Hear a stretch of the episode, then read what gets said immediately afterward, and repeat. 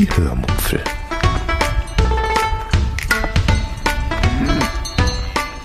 Aus dem Tagebuch einer Allgäuerin.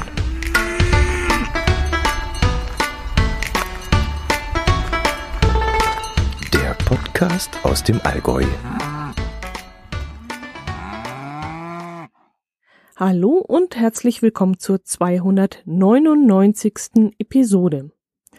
Heute erzähle ich euch von der Zukunft, von Karls Erlebnisdorf, von den Heilstätten in Belitz und einer U-Bahnfahrt der besonderen Art. Viel Spaß beim Hören. Die 299. Episode. Am nächsten Freitag habe ich dann eine Jubiläumsfolge. Äh, da werde ich mit meinen Urlaubserzählungen vermutlich gar nicht hinkommen. Ähm, ja, da weiß ich jetzt noch nicht, wie ich das lösen soll. Ich schiebe dann vielleicht eine reguläre Episode dazwischen und hole die Urlaubserzählungen von unserem dritten Etappenziel einfach nach. Wir waren nämlich nach dem Spreewald und nach Berlin noch an einem dritten Ort. Aber das verrate ich euch heute noch nicht, wo das war. Bleiben wir erstmal noch in Berlin. An einem Tag regnete es vormittags und wir beschlossen deshalb zu Karls Erlebnisdorf zu fahren. Ja, erwartet jetzt bitte nicht, dass ich euch zum x-ten Mal erkläre, was Karls Erlebnisdorf ist. Ich bin ja mittlerweile ein richtiger Karls Erlebnisdorf Junkie und fahre immer, wenn ich die Gelegenheit dazu habe, dorthin. So auch in diesem Urlaub. Dieses Mal ging es nach Elstal wo eine der sechs Niederlassungen steht.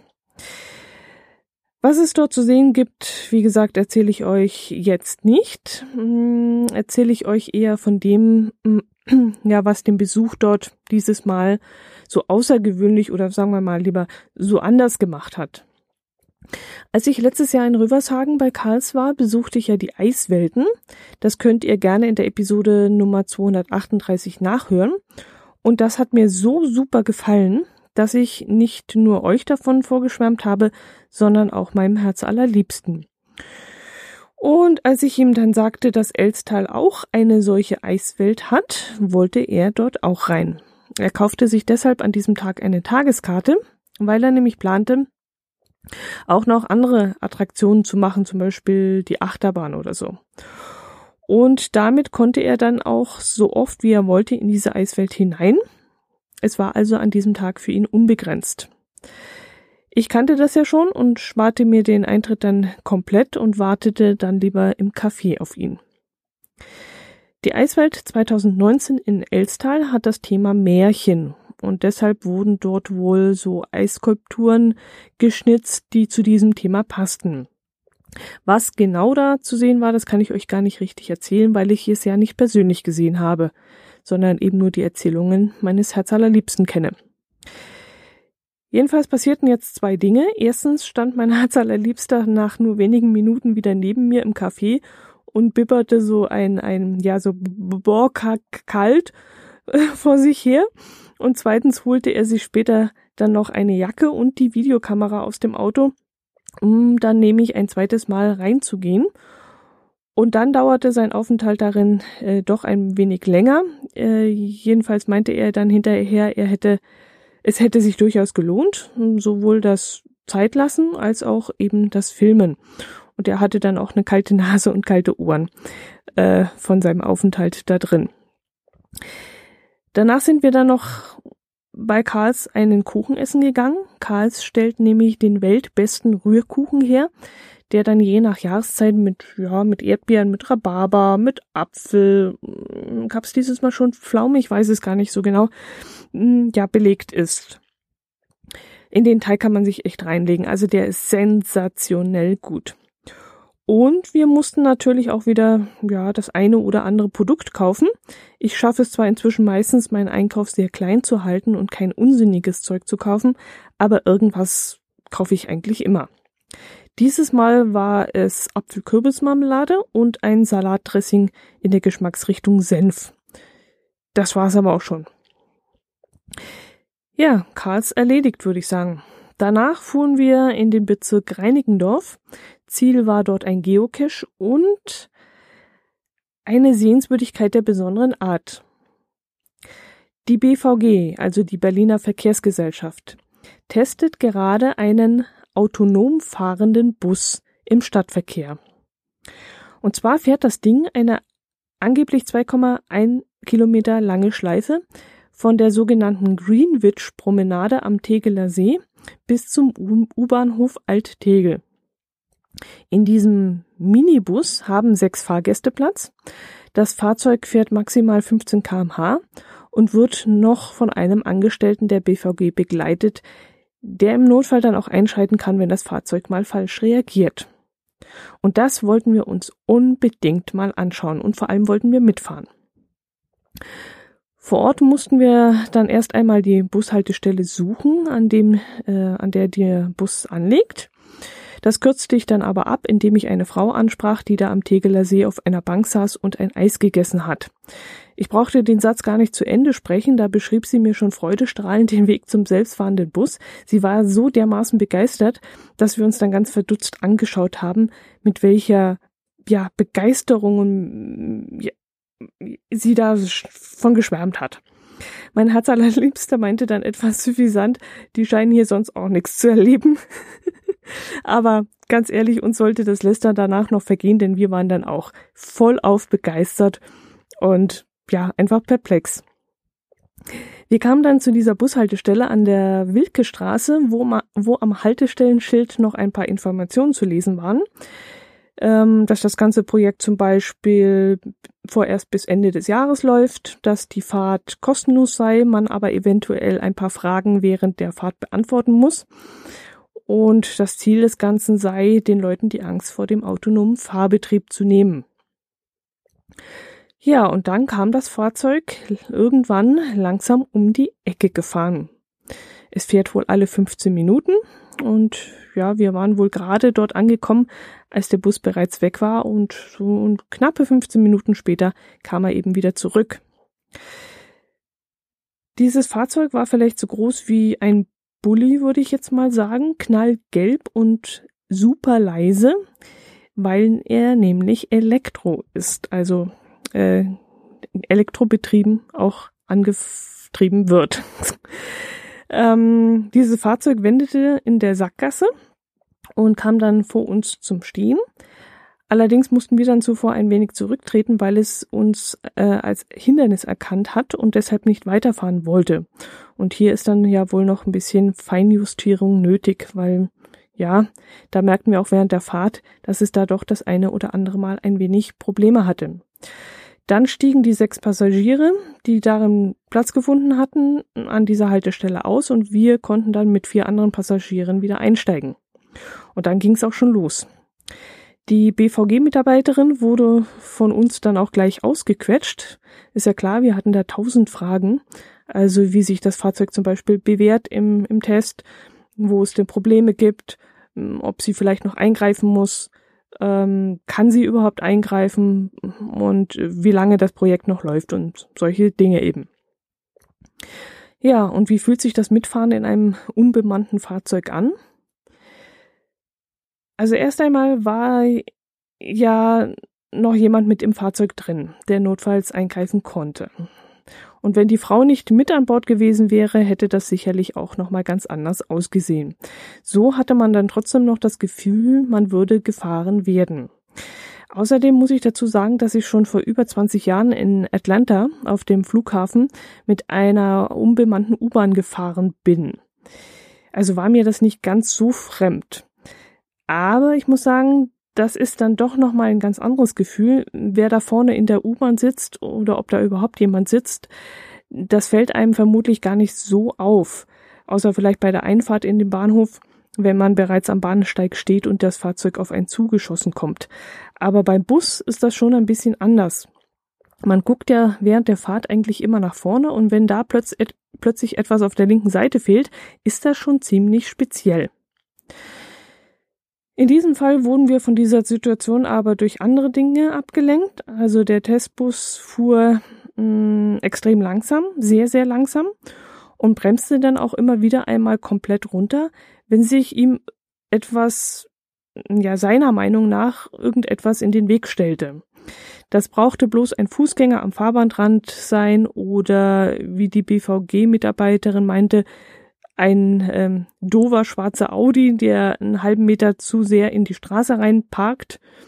Und äh, sie meinte dann auch, dass andere Teilnehmer, äh, andere Verkehrsteilnehmer sowieso das Hauptproblem Problem für die Technik seien. Ähm, also gar nicht mal die Technik selber, sondern die Leute, die eben falsch auf das Fahrzeug reagieren. Ja, sagen wir mal so, das Zusammenleben zwischen Roboter und den Menschen sollte schon klar geregelt sein. Und ich bin der Meinung, dass der Mensch noch immer vorgeht. Wenn also die Technik nicht mit dem Menschen kann, dann ist nicht der Mensch das Problem, sondern die Technik.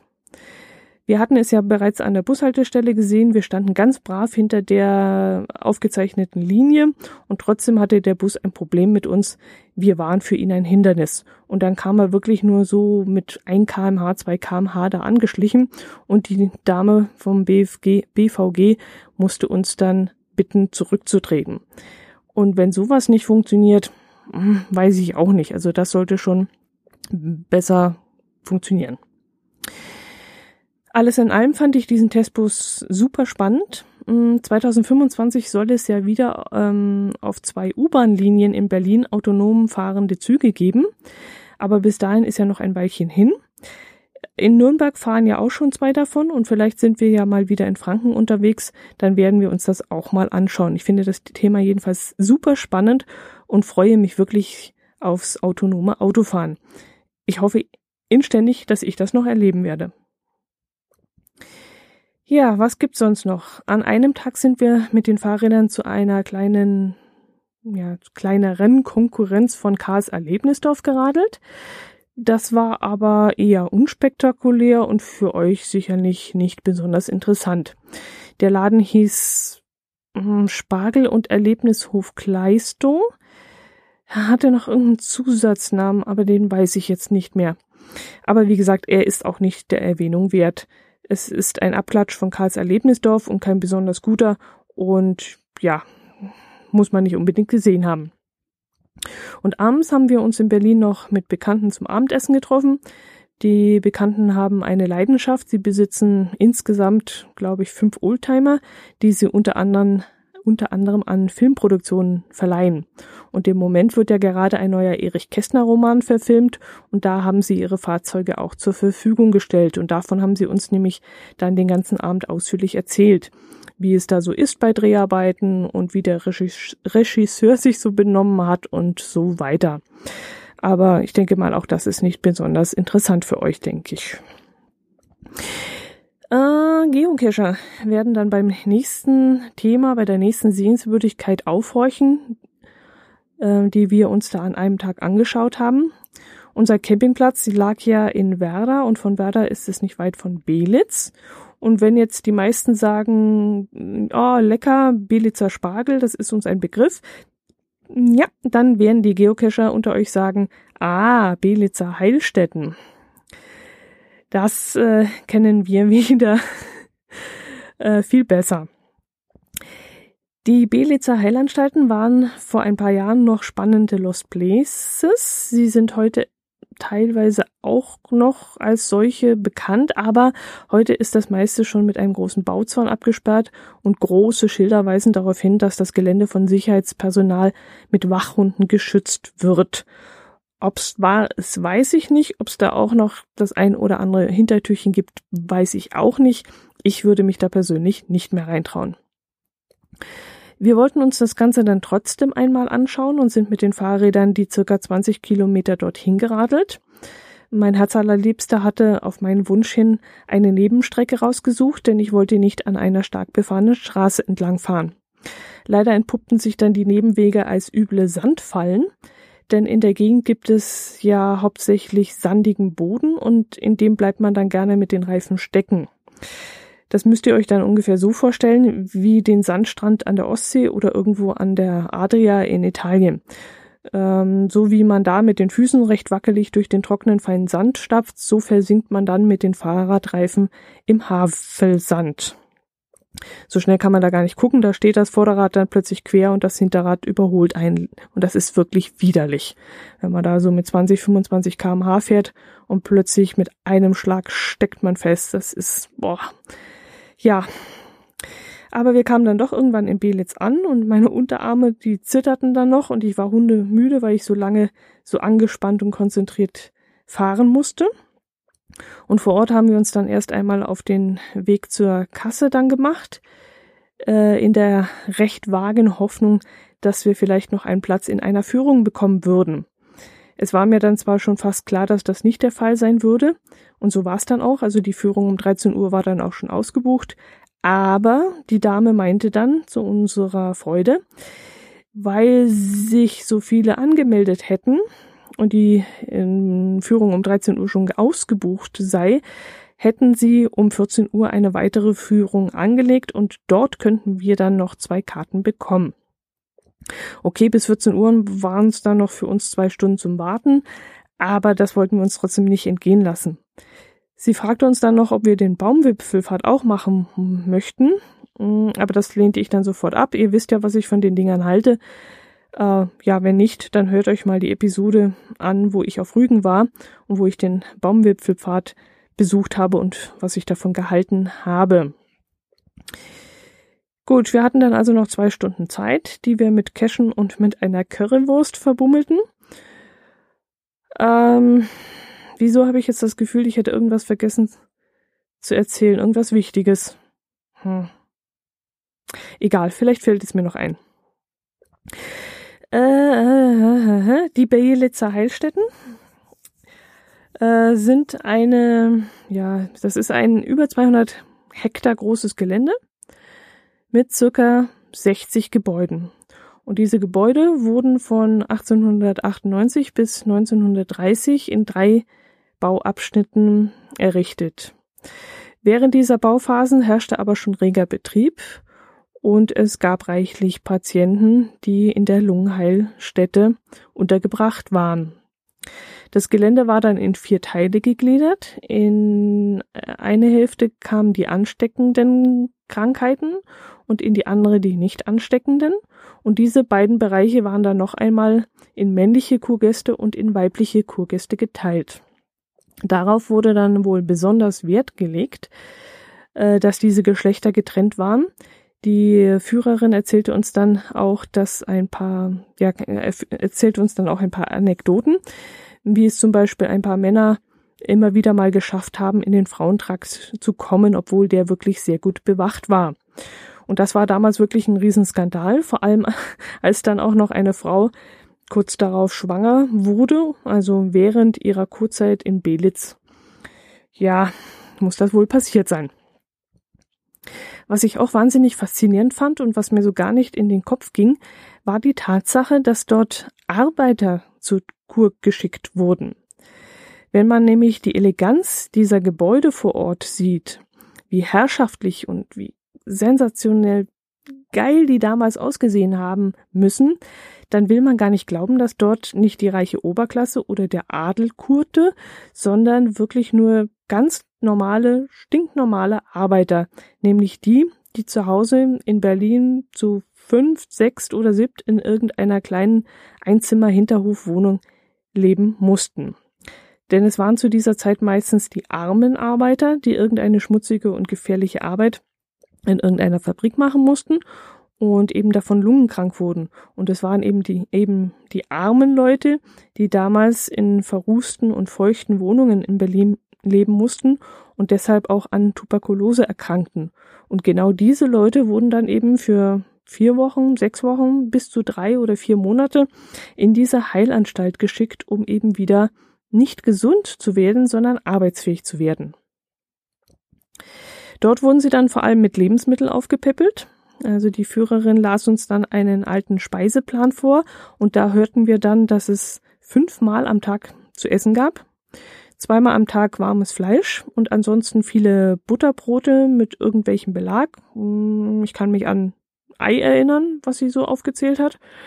Hm, außerdem bekam jeder Bier oder Wein dazu. und wenn man einen unruhigen und fiebrigen Schlaf hatte, bekam man vor dem Schlafengehen noch ein Glas Milch mit einem ordentlichen Schluck Korn. Dann fieberte man zwar immer noch, aber man bekam eben davon nichts mehr mit.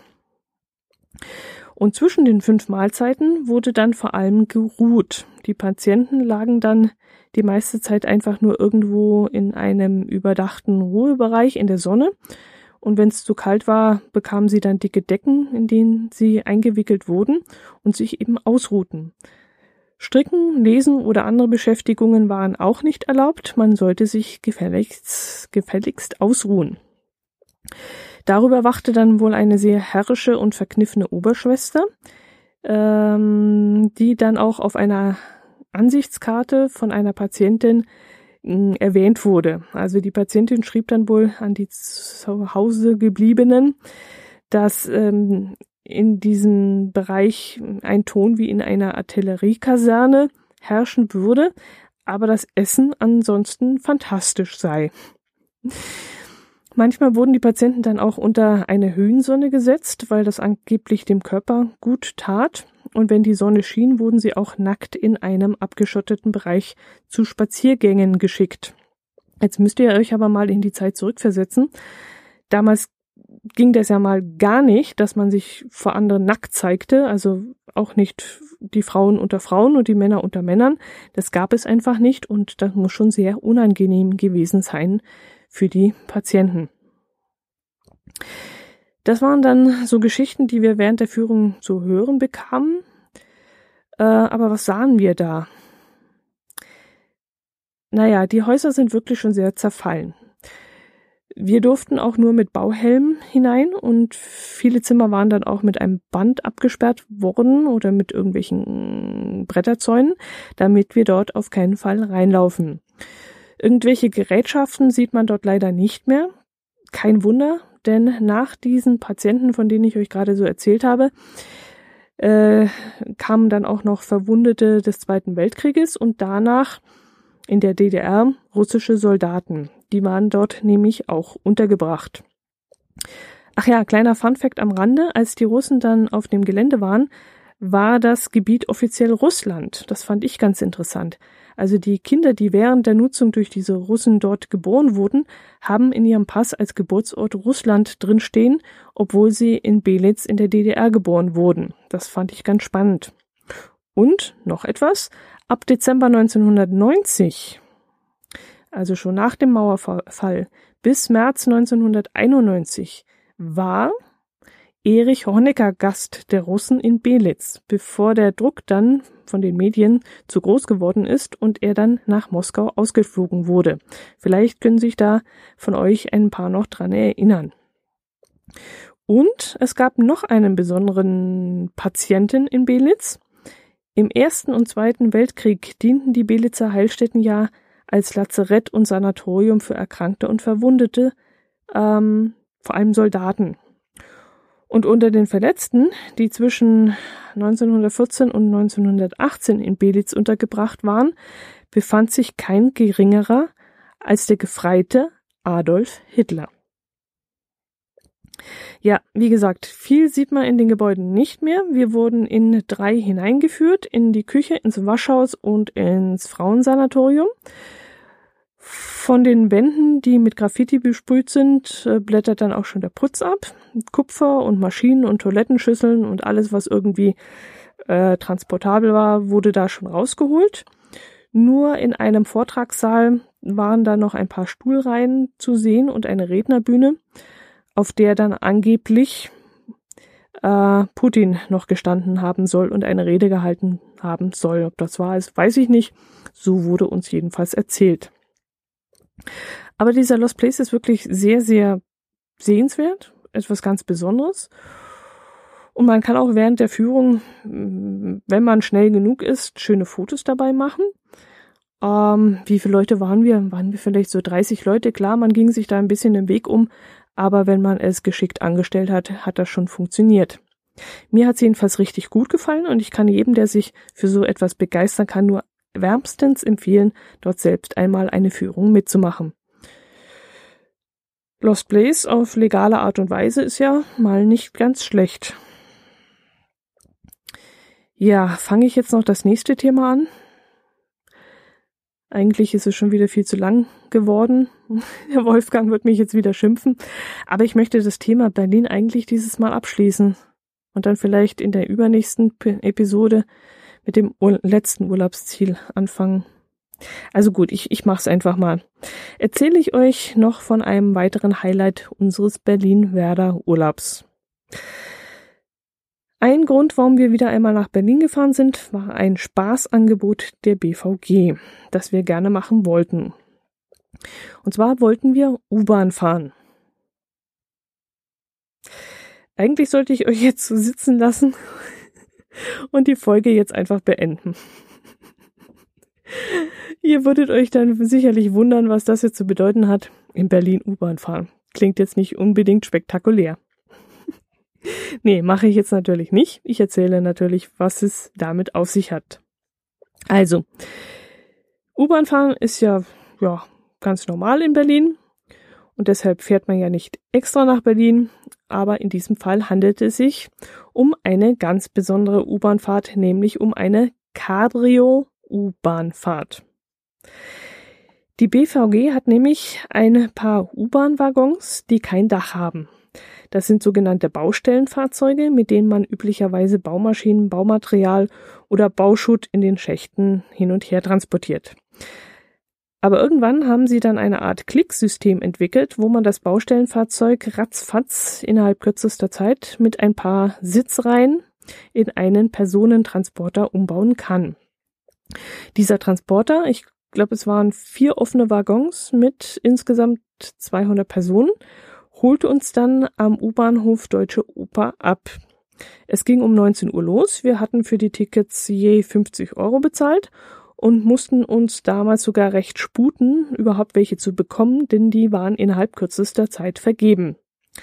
Ich glaube, mein Herz allerliebster hat an dem Tag 30 oder 40 Mal versucht, dort anzurufen und kam niemand nie durch. Wir bekamen dann vor Ort Bauhelme aufgesetzt und einen, ja, so einen Funkkopfhörer ausgehändigt und dann konnte es auch schon losgehen. Auf der ersten Hälfte der Führung saßen wir leider etwas ungünstig und mussten uns dann ständig die U-Bahn-Wand anschauen während der Fahrt. Und auf der zweiten Hälfte der Tour saßen wir dann auf der anderen Bahnhofseite, also auf der anderen Seite des, des Waggons und hatten dann die Bahnhofseite vor uns. Und da konnten wir dann eben die interessanten Dinge auch angucken. Interessant waren in den Augen der Tourführerin dann vor allem die Bahnhöfe. Äh, deswegen hat sie uns dann auch sehr viel darüber erzählt, wann sie zum Beispiel gebaut wurden, wer der Architekt war, mh, mm, wie es zu dem Namen des Bahnhofs kam. So wurde uns zum Beispiel erklärt, dass der Bahnhof Konstanzer Straße den Namen von der Stadt Konstanz hat, logischerweise, dass die Farben ähm, des Konstanzer Stadtwappens sich in diesem Bahnhof wiederfinden und dass die horizontalen Linien, die man da an den Wänden sieht, die Geschwindigkeit der U-Bahn symbolisieren soll. Ja, und solche Informationen hat man dann eben in jedem Bahnhof gesehen. Ich kann es euch jetzt gar nicht mehr sagen, wie viele das waren. Waren es, ach, das waren mehr als 20, 30, waren sogar 40, ich weiß es nicht. Es waren also wahnsinnig viele Bahnhöfe, die wir an diesem Tag gesehen haben. Die Tour ging zwei Stunden und da ist man schon durch einige durchgedonnert. Ja, und so ging es dann, wie gesagt, von Bahnhof zu Bahnhof und es gab wirklich viel zu hören. Die Dame, die uns diese vielen Informationen übermittelte, las dann wohl von einem Blatt ab. Dadurch waren dann zwar ganz, ganz viele Informationen enthalten, aber irgendwie war das auch recht eintönig und ich habe dann sehr schnell gemerkt, dass ich immer wieder mit den Gedanken abgeschweift bin.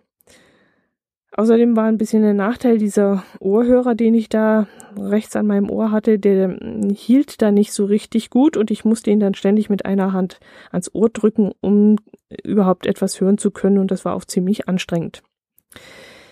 Die meisten Spaß hatten wir, hatten wir, glaube ich, mit der Fahrt selbst. Also es war schon richtig cool mit 30, 35 kmh so Cabrio-mäßig durch diese Tunnel zu donnern. Ähm, für uns waren die Tunnel dann auch beleuchtet worden, so dass man dann auch etwas sehen konnte. Und spannend wurde es dann, wenn uns mal ein Zug entgegenkam oder wir dann an einer Ausweichstelle warten mussten, bis ein entgegenkommender oder eben überholender Zug an uns vorbei war. Denn der reguläre Betrieb ging natürlich da parallel weiter und äh, wir mussten dann natürlich diesem parallelen offiziellen Betrieb den Vorrang geben. Spaß machte dann auch die Reaktion der Menschen zu sehen, die da auf den Bahnsteigen auf ihre eigentlichen Züge warteten. Viele kannten diese Cabrio-U-Bahn-Fahrten wohl nicht und sie staunten dann auch extrem, wenn wir da auf einmal mit offenem Wagen mit unserem Bauhelm auf den Köpfen bei ihnen vorbeikamen. Also die Gesichter, die waren echt teilweise unbezahlbar. Und uns wurde dann auch immer wieder aus der ersten Überraschung heraus zugewunken und, und Hallo und ach Gott, was ist das denn? Und die bekamen teilweise den Mund nicht mehr zu und sie hatten große Augen und viele zuckten dann ganz schnell noch das Smartphone, Phone, um ein Foto von uns zu machen. Also das war schon immer richtig cool. Die Frau neben mir, die hatte allerdings die ganze, äh, an der ganzen Fahrt gar keinen Spaß mehr. Die Arme tat mir echt leid. Sie hatte mit dem Fahrtwind so sehr zu kämpfen und hat sich dann bereits nach ein paar Minuten ein Papiertaschentuch zwischen Brille und Auge geklemmt. Ich glaube, die hat bereits nach einer halben Stunde Fahrt nur noch das Ende herbeigesehnt. Ich hatte nach einer Stunde ungefähr langsam mit den Augen zu kämpfen. Ich drehte mich dann manchmal um, damit mein Rücken in Fahrtrichtung zeigte und so dann meine Augen ein bisschen von dem direkten Fahrtwind geschützt waren. Und wenn ein Bahnhof kam, dann drehte ich mich halt kurz wieder einmal zur Seite und äh, um eben das zu sehen, was die Dame uns über das Funkgerät gerade zuvor beschrieben hatte. Durch manche Bahnhöfe fuhren wir dann mit recht langsamer Geschwindigkeit. Das fand ich dann super. Erstens konnte man sich dann mal ein bisschen Zeit lassen mit dem Schauen und zweitens gefiel mir das Langsamfahren sowieso viel besser als diese Raserei in Anführungszeichen. Zwar sind die 30 kmh nicht schnell, muss man ja schon sagen, aber Steckt ihr mal bei 30 kmh den Kopf aus dem Autofenster, das kann schon unangenehm sein. Also auf dem Kreuzfahrtschiff fand ich das immer sehr geil. Da sind wir ja auch mit 17 Knoten übers gefahren und, und wenn ich dann auf dem Deck spazieren gegangen bin, das waren dann auch ungefähr 30 kmh und ich fand das immer obercool. Aber im Auto sitzend auf einer Straße oder hier in diesem Tunnel, ja, fand ich jetzt, ja, nee. Also zehn Minuten Vollgas, das hätte mir durchaus gereicht und danach die kompletten 40 Kilometer nur noch so mit 10 bis 15 kmh, das hätte mir gefallen. Okay, jetzt habe ich einen Denkfehler. Dann wären wir ja doppelt so lange unterwegs gewesen. Ja, aber es hätte auch gereicht, wenn wir nur die Hälfte der Bahnhöfe gesehen hätten. Das waren sowieso viel zu viel Informationen, die da auf uns eingeprasselt sind. Und da hm, hätte es mir auch gereicht, langsamer zu fahren und nur die Hälfte der Bahnhöfe zu sehen. Aber das geht wahrscheinlich nicht, weil wie gesagt, der, der normale Betrieb muss ja trotzdem aufrechterhalten werden. Ja, würde ich die Fahrt noch einmal machen? Also ein zweites Mal natürlich nicht, ganz klar. Ich würde aber gerne mal den Text von dieser Frau haben, um mir den noch einmal in aller Ruhe durchlesen zu können. Das war, wie gesagt, alles einfach zu viel, um alles aufnehmen zu können. Hm, wenn ich die Fahrt nicht noch nicht gemacht hätte, dann würde ich sie auf jeden Fall noch machen. Äh, also in den, das war einfach ein ganz tolles Erlebnis und das kann ich auch nur jedem empf empfehlen, das mal mitzumachen. Ist wirklich total cool. Ja, und ähm, was wollte ich noch erzählen? Achso, in den 50 Euro sind dann übrigens auch die An- und Abreise mit der BVG enthalten, und zwar aus den Bereichen A, B und C. Und ähm, man müsste denn an diesem Tag dadurch ja auch eigentlich keine separate Fahrkarte lösen. Das wäre ja auch nochmal ein Vorteil. Aber dadurch, dass wir an diesem Tag noch Sightseeing gemacht haben und auch äh, die zweite angeblich beste Currywurst Berlins gegessen haben, waren wir dann schon den ganzen Tag in ähm, Berlin mit dem Tagesticket der BVG unterwegs gewesen. Und von dem her äh, hat sich das dann für uns nicht gelohnt. Ja, die Currywurst, die angeblich beste Currywurst Berlins. Davon erzähle ich euch dann doch ein anderes Mal. Ähm, jetzt habe ich das Thema Berlin doch nicht abgeschlossen. Aber ich muss euch noch so viel davon erzählen. Also zum Beispiel von dieser ellenlangen Schlange vor einem, vor ausgerechnet einem Gemüsedönerladen. Und von Rittersport wollte ich euch, euch noch erzählen. Und von den E-Scootern Ja, aber das erzähle ich euch heute nicht mehr. Das trage ich noch ein anderes Mal nach. Ich hoffe, ihr habt ein bisschen was mitgenommen von dieser Episode. Ich konnte euch ein paar Zeitziehen-Vorschläge machen, wenn ihr mal in Berlin seid. Über Feedback würde ich mich natürlich wieder freuen und bleibt gesund bis zum nächsten Mal. Servus.